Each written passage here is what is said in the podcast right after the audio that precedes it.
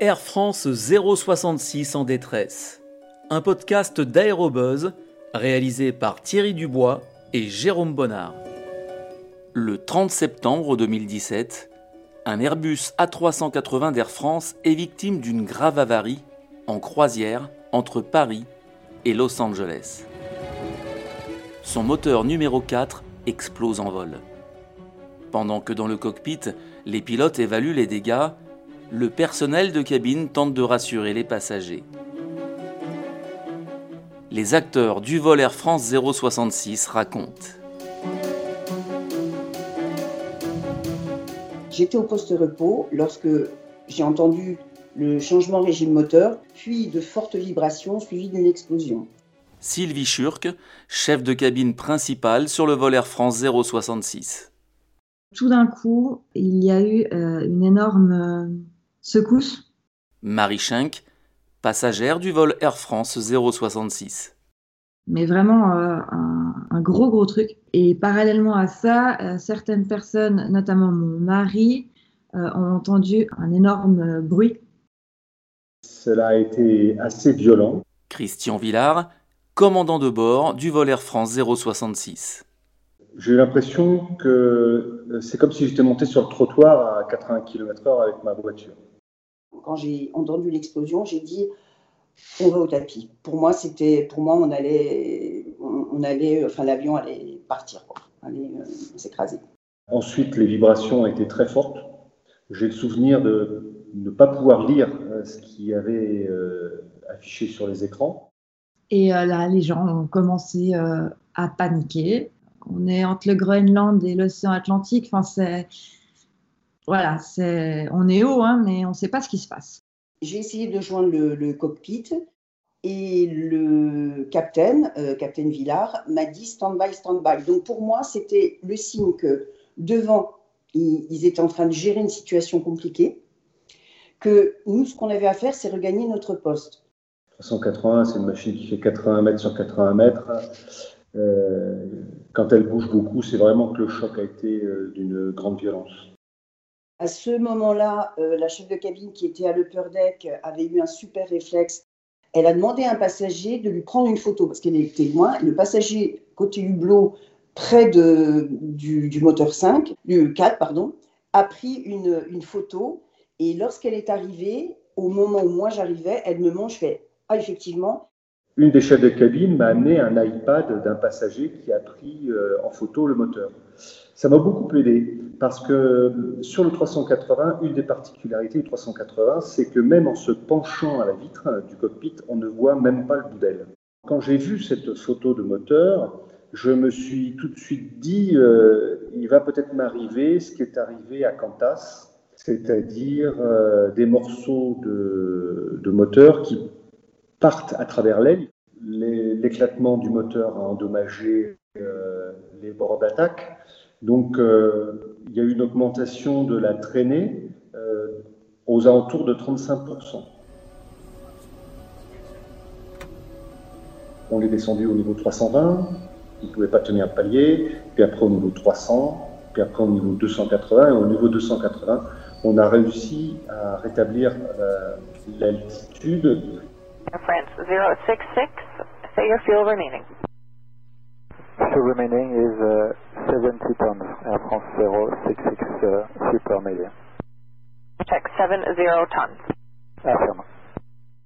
Lorsqu'il se passe un problème, il faut être à l'écoute, il faut attendre les, les informations qui vont venir euh, des pilotes, mais il faut leur laisser le temps, parce qu'il faut savoir qu'ils ont plein de choses à gérer, donc il faut leur laisser le temps de trouver le moment opportun pour nous relater et pour nous donner des directives.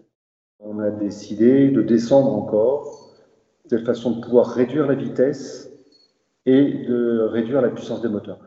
Bah, on a perdu de l'altitude, ce qui est normal, mais l'avion était, était, stable, donc euh, ça ne secouait pas dans tous les sens comme dans les films américains. Moi, j'étais à la porte du cockpit et Christian m'a dit euh, Sylvie, tu fais l'annonce, l'annonce type qui est Mesdames, Messieurs, euh, L'incident que vous venez de constater est actuellement traité par nos pilotes. Le commandant de bord vous donnera plus d'informations ultérieurement. l'ai faite en anglais, en français, en faisant très attention de sourire. Ça, on vous a toujours dit, euh, votre, euh, quand vous souriez lorsque vous faites une annonce, ça s'entend. Et tout l'équipage m'a dit, ta voix était tellement zen que bah, ça nous a rassurés. Euh, me concernant, en tout cas, ça m'a, beaucoup apaisé. J'étais, j'étais pas tranquille. Hein. Je n'aurais pas regardé un film ni dormi, mais euh, j'étais euh, sereine. Et, et j'ai pris conscience que là, l'avion volait et qu'il y avait a priori pas de souci. Une fois que j'ai fait l'annonce, on les a laissés un petit peu. Après, le commandant de bord a, a pris la parole pour une première annonce. En expliquant que on avait décidé que l'avion se comportait bien, qu'on allait continuer jusqu'à Goose que là on allait se poser et que Air France faisait tout en œuvre pour le réacheminement euh, des clients. Jusqu'à Goose ça s'est passé de manière relativement calme et on a échangé avec les gens qui étaient autour de nous. Et puis tout le monde discutait ensemble en fait, donc, euh, euh, ça crée des liens. Donc après une heure et demie, euh, on arrive euh, sur Goose Bay. Euh, on, est, on est en finale. En même temps, on est hyper heureux de voir la terre ferme qui se, qui se rapproche, on va dire, à vitesse normale d'approche. France 066, uh, contact tower now on 119.1. Tower 119.1, France 066, bye bye. On a quand même une petite appréhension de se dire comment l'atterrissage va se passer. Pour moi, un atterrissage sur trois moteurs. Christian Villard, commandant de bord. C'est un exercice que je connais très bien puisque euh, à toutes les séances simulateurs, euh, on a des exercices de panne moteur et euh, on passe au moins deux fois par an au simulateur et en moyenne, un pilote passe plutôt dans les quatre fois par an au simulateur. Air France 066, winds 280 at 17, gusting 24, clear to land runway 26. Clear to land runway 26, Air France 066, super mayday. 100, 80, 70, 60, 50, 40, 30, 20, retard. Et, en fait, quand les roues euh, touchent le sol, on sent tout de suite que ça se passe bien, en fait. Donc, on a posé à Goose Bay. L'avion s'est arrêté. Les gens étaient heureux, les gens, euh, les gens étaient euh, vivants au sol. Les passagers sont, sont des êtres humains, ce n'est pas de la marchandise. Il faut absolument comprendre ce qui se passe, ce qu'ils vivent, leur appréhension, euh, leurs craintes, ensuite euh, leur attente. L'équipage a vraiment été avenant, il répondait à nos questions. Euh, après, de là à expliquer ce qui s'est passé, ben, personne ne pouvait le faire. ni même les mm. commandants, ni même le copilote, ni même. Enfin, personne ne pouvait expliquer ce qui s'était passé. On constatait simplement les dégâts sur l'avion. mais ben, y y a après, c'était au rôle de, l'enquête euh, d'expliquer tout ça.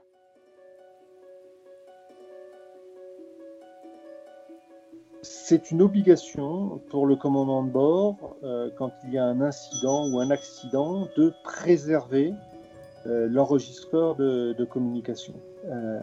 cet enregistreur s'arrête de lui-même sur A380 5 minutes après l'arrêt du dernier moteur.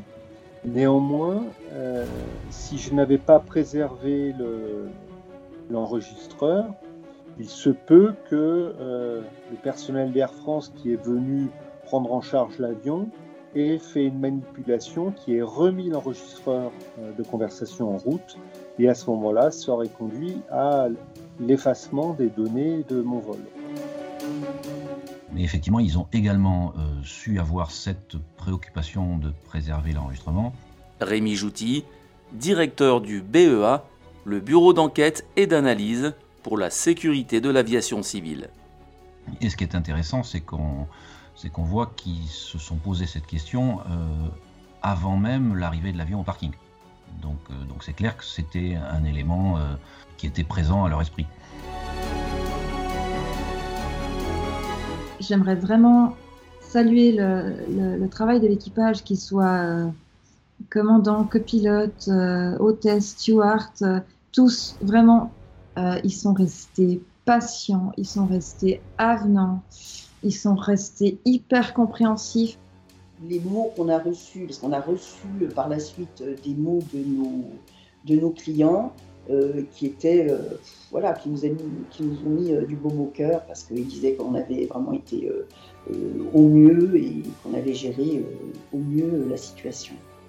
Ils ont été incroyables et, voilà. Si je pouvais les revoir, je, rêverais de leur faire un, gros câlin.